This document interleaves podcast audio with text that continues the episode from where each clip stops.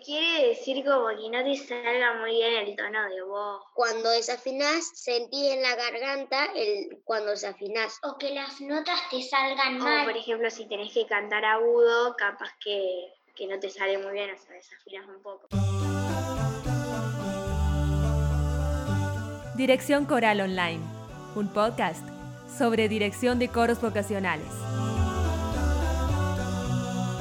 Este es el programa número 79 del podcast y hoy hablamos con Soledad Gauna sobre la afinación, la desafinación, los problemas de entonación y todas estas cosas que nos suelen quitar el sueño a los directores de coro. Quédense hasta el final del episodio porque Soledad deja una buena cantidad de herramientas y consejos a los directores de coros de niños para trabajar la afinación. Este es además el tercer episodio de la serie de mitos y conceptos básicos, donde me dedico a explorar conceptos que, de tan cotidianos, de tan utilizados que son en nuestra actividad diaria, casi no sabemos definirlos. Les recuerdo que el primer episodio fue ¿qué es el apoyo? El segundo episodio fue ¿Qué es tener oído? Les dejo los enlaces en la nota del programa para que los escuchen y este episodio se llama ¿Qué es desafinar? Y como estamos en agosto, es el mes del niño y vengo haciendo episodios dedicados al canto coral infantil y juvenil, decidí convocar para este tema de la afinación a la maestra Soledad Gauna, correntina, que vive actualmente en Santa Fe. Soledad es fundadora y actual directora del coro de niños de la Universidad Nacional del Litoral, que el próximo año cumple 20 años de existencia. Sobre el final de la entrevista, Soledad enumera una serie de herramientas y recursos muy útiles para que podamos trabajar la afinación, tanto si somos profes de música y trabajamos en escuela, como si somos directores de coros infantiles. Vamos a la entrevista. Hola Sol, ¿cómo estás? Hola Gustavo, gracias por invitarme a tu programa. No, por favor, yo te agradezco que te hayas hecho este ratito para esta entrevista, este, para hablar de la desafinación, de la afinación, de la entonación y sus características. Quería comenzar preguntándote entonces, em, ¿qué es la afinación?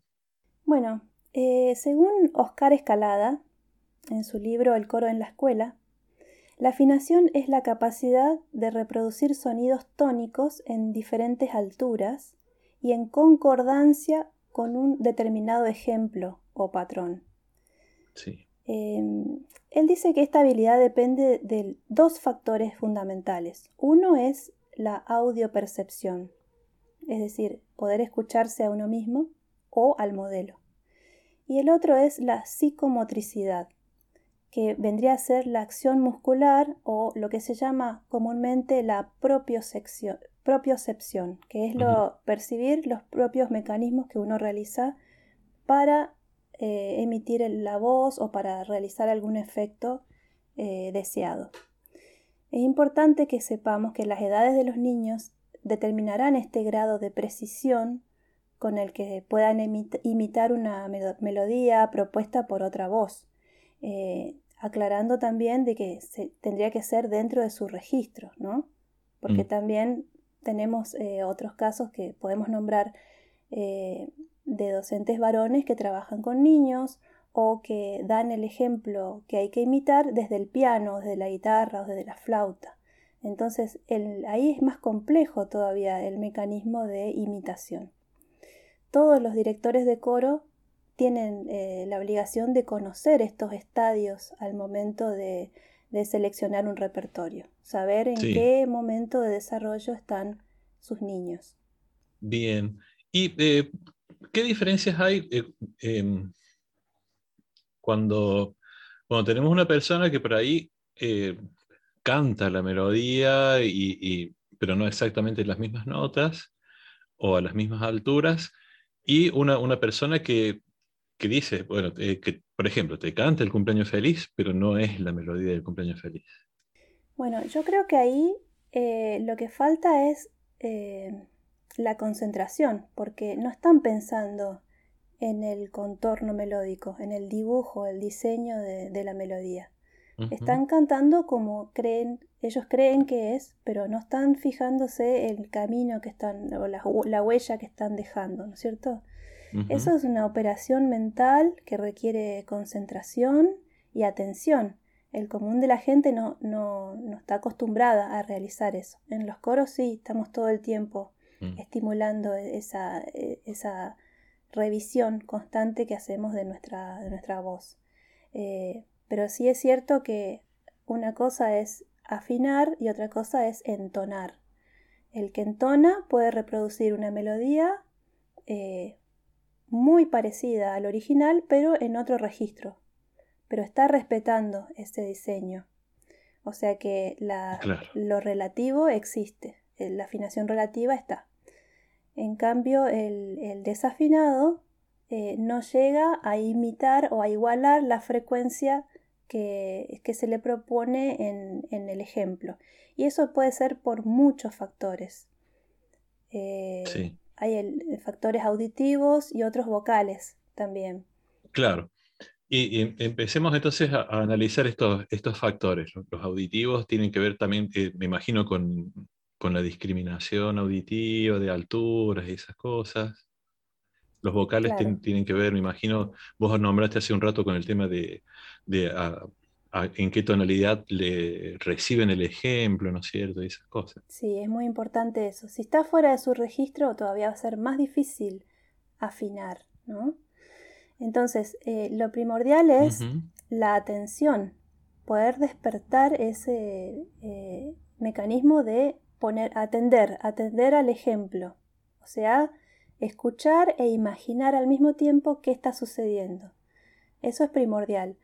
Eh, eso requiere concentración y también otro mecanismo que, que se pone en juego ahí es la memorización, porque uno tiene que retener el ejemplo y reproducirlo. Y en esa reproducción va comprobando si realmente es lo que, lo que se le propuso, ¿no es cierto?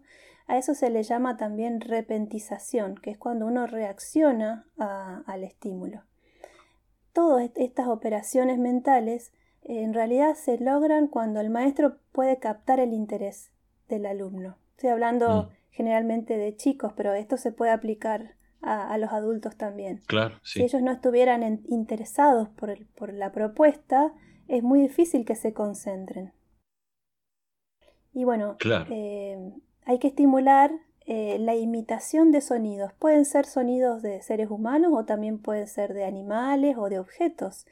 Eh, eso ahí entra la improvisación vocal, que es muy importante también, el juego, la, imitación de personajes, de, de, los, de las películas o de un cuento, eh, hacer que el chico explore todos sus, recursos, sus límites eh, de registro y bueno, en esa búsqueda es donde nosotros empezamos a ablandar, digamos, de alguna manera eh, la musculatura y a, adecuarlo a lo que necesitamos.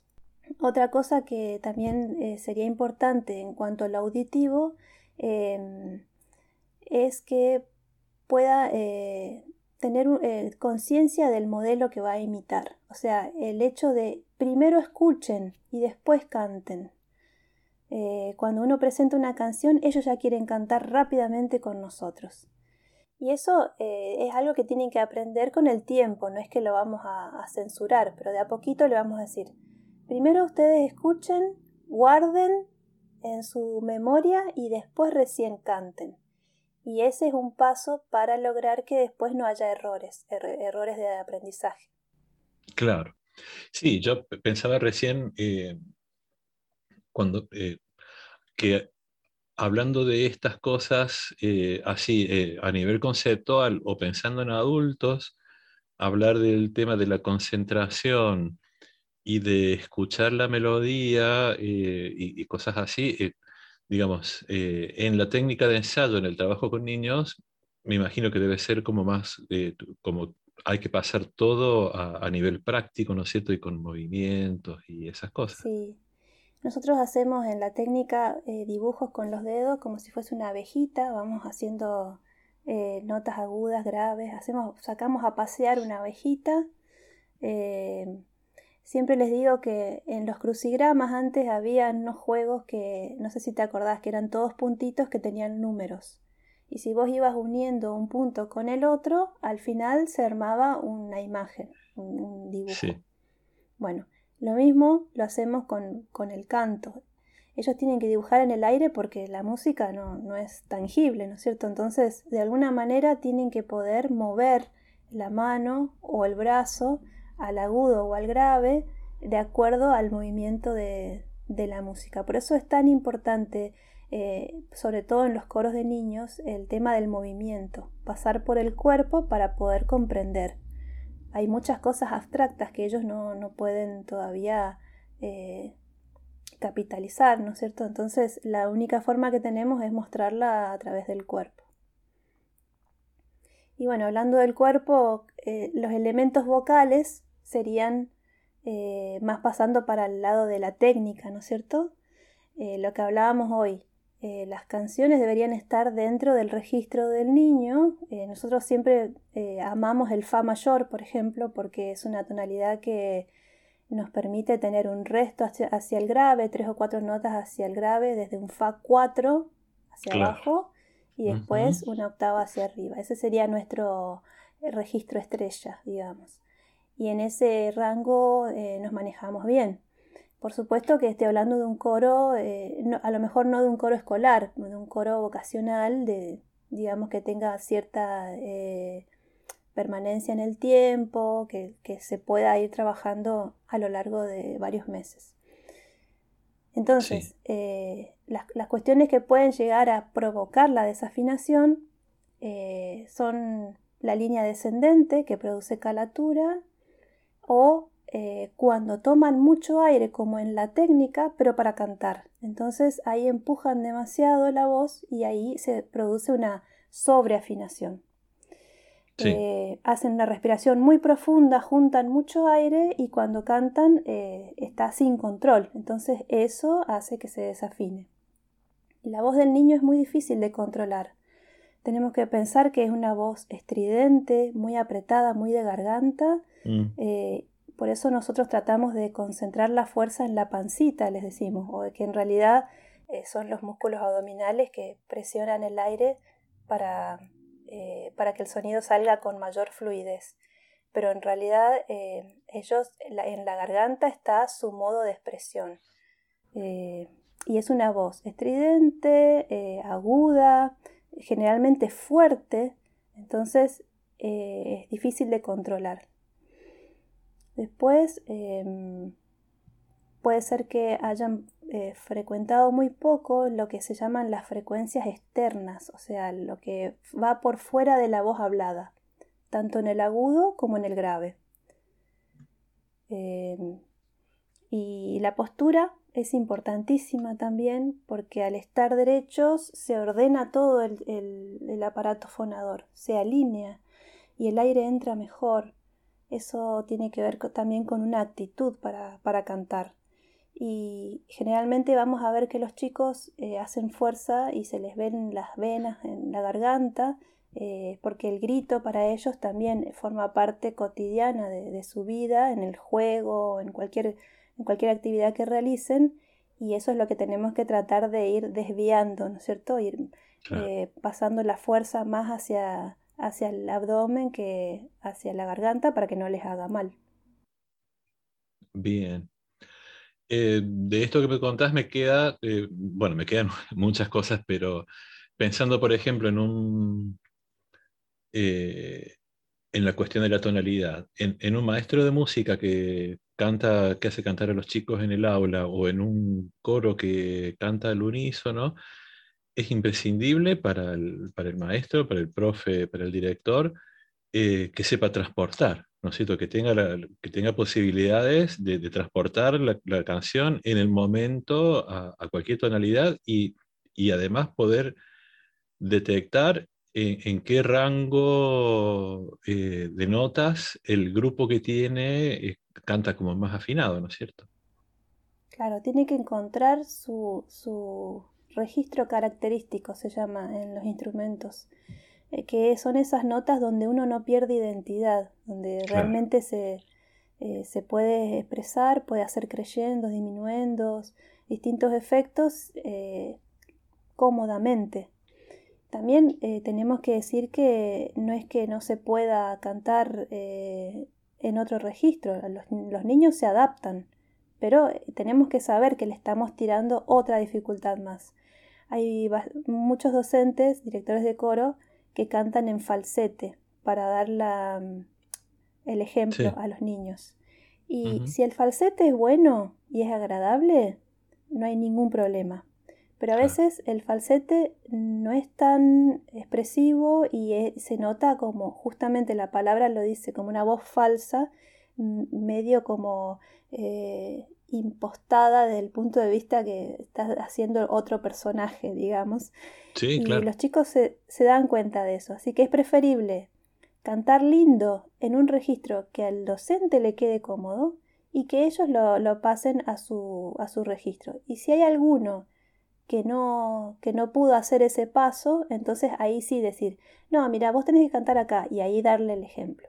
Pero siempre el modelo tiene que ser lo más musical posible. No podemos darle un ejemplo de alguien cantando apretando y con eh, límites, porque claro, no todo el mundo maneja bien su falsete, porque eso va a salir después en la respuesta de los chicos. Claro.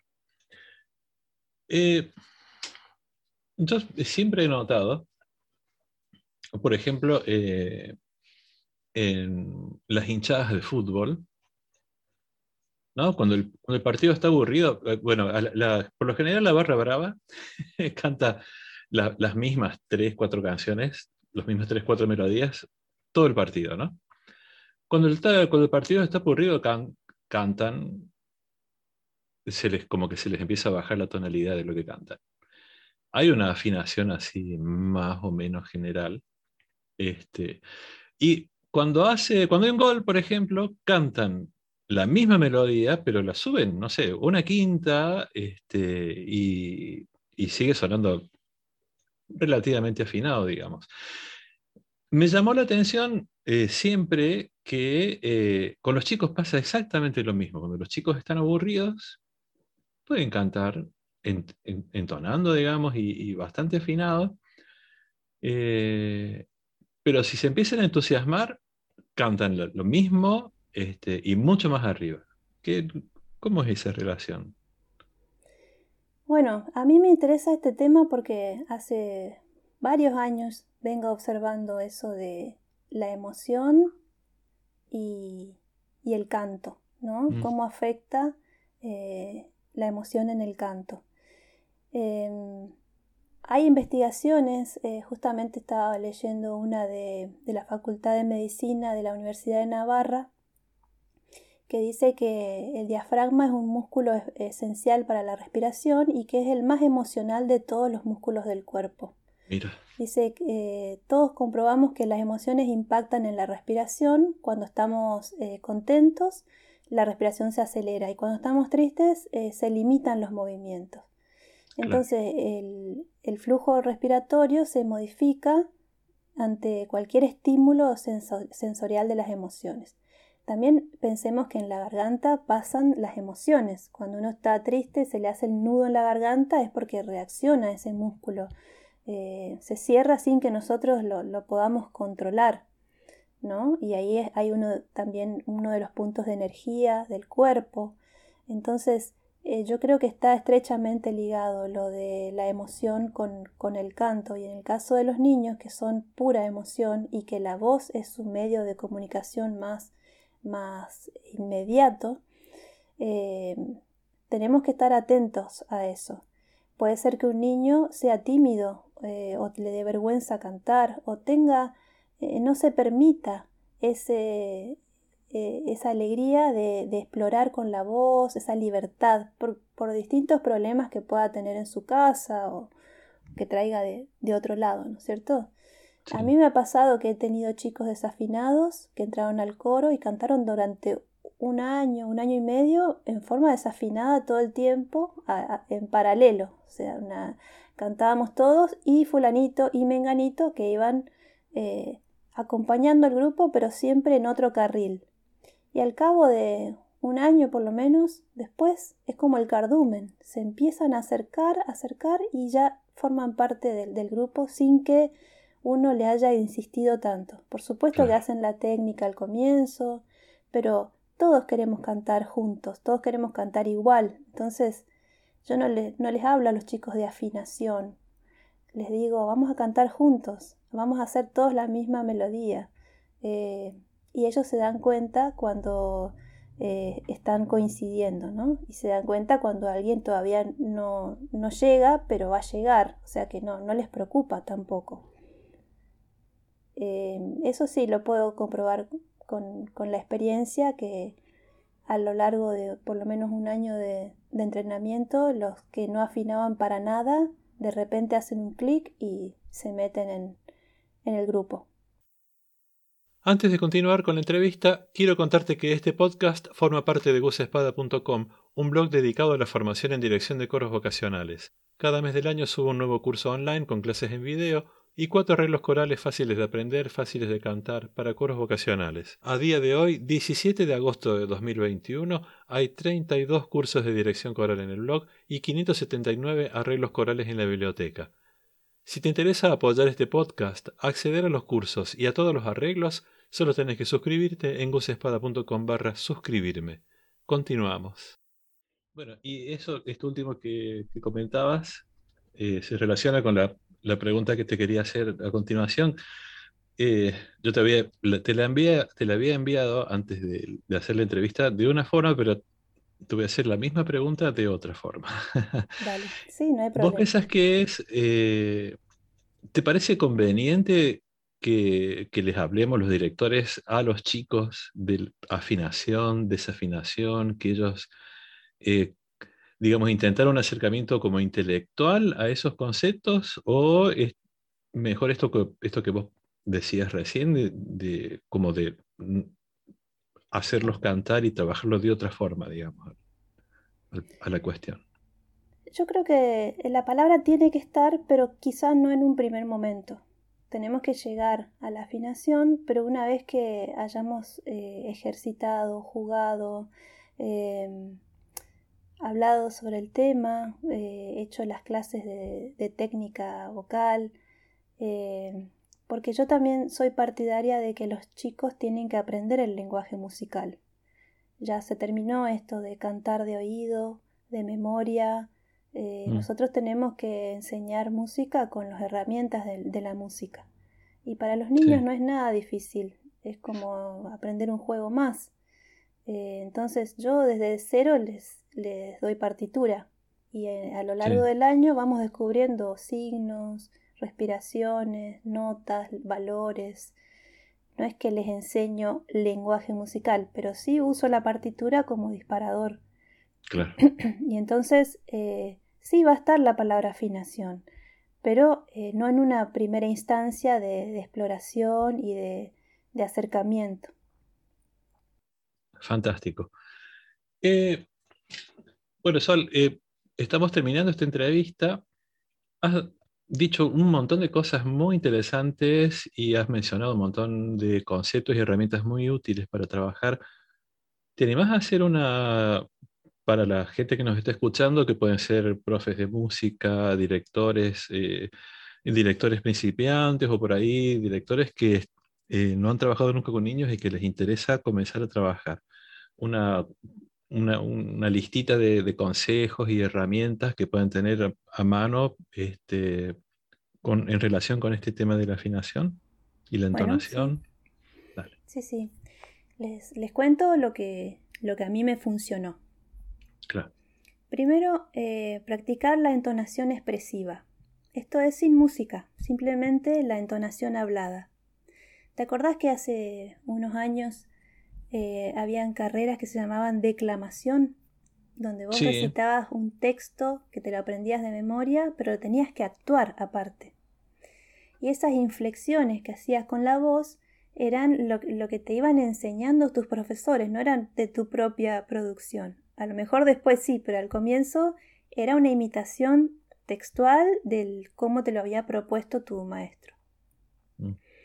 Ese para mí me parece un lindo punto de partida porque aparte toca un, tema que después te voy a comentar eh, que tiene que ver con eh, la entonación y el afecto. Entonces, me parece importante que empiecen por poder seguir el contorno melódico de algo hablado, Eh, esa búsqueda va a lograr que haya un variado uso de, la voz en los niños. Eh, después, tomar conciencia ya imaginando ese contorno melódico, o sea, ver cómo empieza, cómo termina, si termina arriba, abajo, si se mantiene. Y para eso podemos pedirles que hagan imitaciones de cómo habla un robot, hacer recitar hechizos, imitar el relato de un partido de fútbol, eh, imitar un gol, el grito de un gol, el, sonido de, una, de un gatito, de una oveja.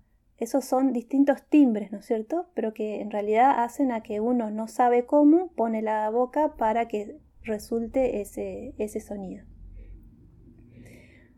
Eh, también se puede leer textos con distinta intencionalidad. O sea, el mismo texto, pero como si fuese algo gracioso, algo enojado, como si hubiese mucho ruido alrededor y tuvieses que gritar, como si estuvieras en el público eh, asistiendo a una conferencia y tuvieras que hablar susurrando, eh, como si fueses un político que está hablando desde un atril a otras personas y querés convencerlo. O sea, eso ya va eh, lindando con lo de teatro, pero que en realidad nos, sirve a nosotros como, herramienta.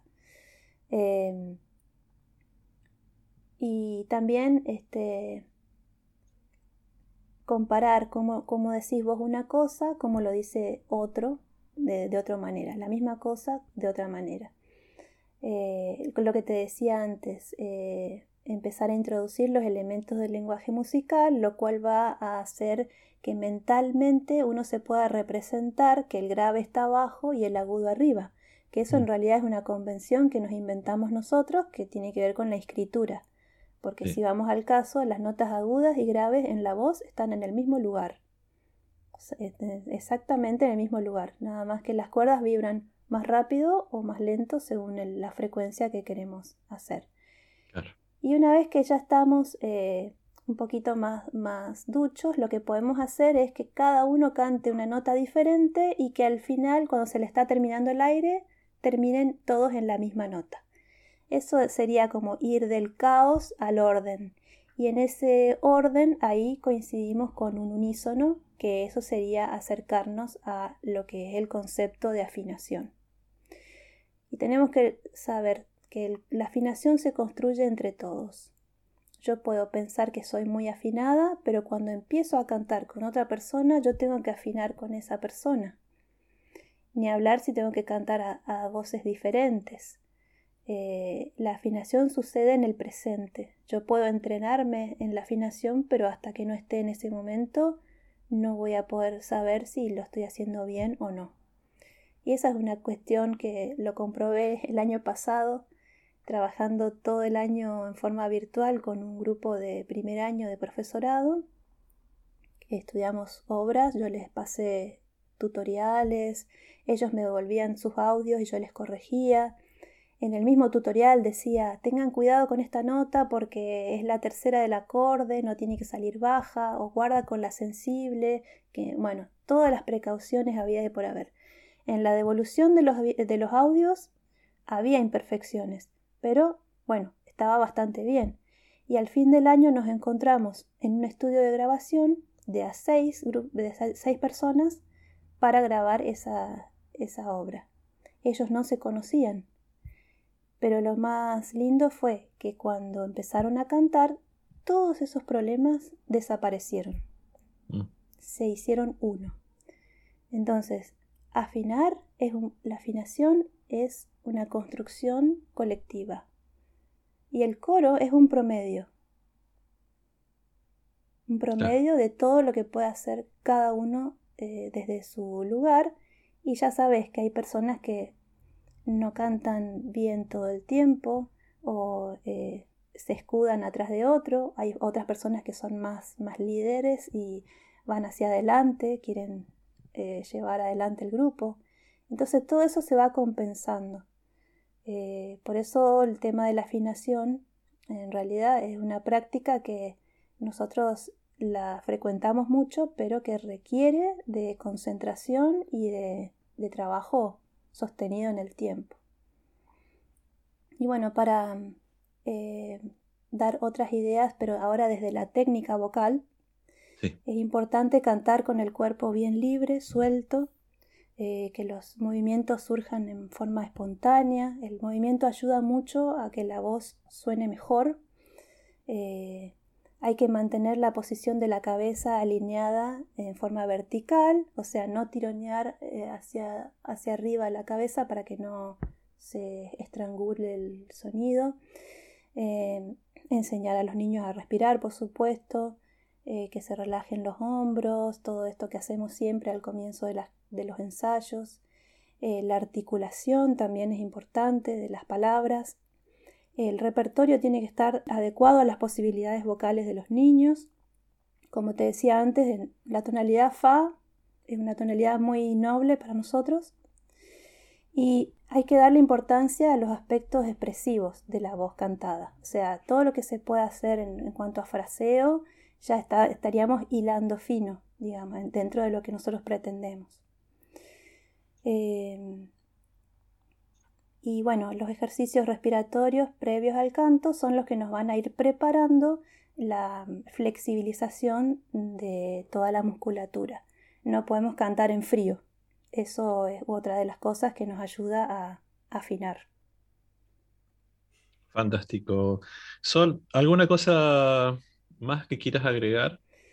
Bueno, te quería contar lo de lo que a mí me interesaba mucho sobre ah, la, entonación y el, y el afecto. Yo he dirigido coros en todas las reparticiones, en todas las escuelas, en todos los barrios. y me ha pasado algo que ahora lo cuento, pero eh, todavía está en, en, remojo, como decimos los correntinos, está en, estudio. Cuando los niños provienen de, lugares desfavorecidos, generalmente son muchos hermanitos y yo noto que ellos se hablan entre sí como en tono imperativo. Que yo supongo que es como le hablan los padres, o sea, vení, vos haces esto, vos a poner la mesa, vos haces esto, o qué sé yo, ¿viste? dar órdenes. Esa forma de hablar es muy acotada en, cuanto a, registro de notas y es, bueno, una forma medio violenta también, ¿no? Eh, yo lo que noté es que de esos niños, pero no, es excluyente esto, algunos de los casos eh, tienen ese tono monótono y, no tienen el ejercicio de variar la entonación. Probablemente no les han contado un cuento, no les han cantado, no los han tratado amorosamente, cuando los despiertan a la mañana, eh, todas las cosas que nosotros por suerte creo que pudimos tener cuando éramos chicos y, eso fue, fue influyendo en su forma de expresión. Entonces, a esos niños eh, generalmente yo encaro por el lado de la entonación para poder llegar a la entonación musical, la entonación del habla para llegar a la entonación musical. Y ahora en, la pandemia, que están todo el tiempo eh, con los padres, viste que ahora eh, todo se recluyó, ¿no es cierto? Tenemos que pensar que hay gente que está viviendo en un departamentito las 24 horas del día y que eh, los nervios y la situación también van sumando tensiones. el hecho de que un chico se ponga a cantar en medio de ese ambiente para mí es un triunfo, o sea, es una, una cosa que no tiene precio. Eh, mm. Las familias mismas se dan cuenta. Eh, un chico que canta te cambia el, ambiente, te cambia el modo. Eh, por más que estén algunos preocupados por el trabajo o haciendo una tarea rutinaria o lo que sea, el chico va a cantar todo el tiempo, pero aparte sí canta con ganas y, tratando de alegrarse eso contagia a toda la familia. Entonces, eh, para mí uno de los problemas de la falta de entonación puede ser esto de eh, que no se los ha estimulado tempranamente. Mm. Pero como te decía antes, no es algo excluyente de, de los barrios pobres. En los barrios de gente más pudiente también sucede, porque a veces los padres no están. Claro. Entonces eh, es un, mal de, de un mal general, que a veces en los coros eh, podemos detectarlo y, y, hacemos de cuenta como que en esa burbuja realmente eh, está todo bien y nadie tiene ningún problema. Sole, eh, te agradezco muchísimo por esta entrevista. Te mando un abrazo grande. Bueno, gracias a vos, Gustavo. Si yo les canto una canción, ¿cómo cantaría alguien que es desafinado? Lu, lu, lu. Lu, lu, lu. Vos hiciste una cosa y nosotros te teníamos que copiar. Entonces Mora interpretó lo, lo- interpretó lo que sería desafinado y ella hizo mal. En este episodio participaron chicos del coro de niños de la Universidad Nacional del Litoral. Muchas gracias a Ángela, Candelaria, Mora, Irupé y Naila. Y esto es todo lo que tenía para compartir con ustedes hoy. Muchas gracias por escuchar, por compartir este episodio si les gustó, por suscribirse a los cursos y arreglos del blog, por darle seguir este podcast y por todos los comentarios que siempre me hacen llegar a gusespada.com barra contacto. Un abrazo y nos vemos la próxima.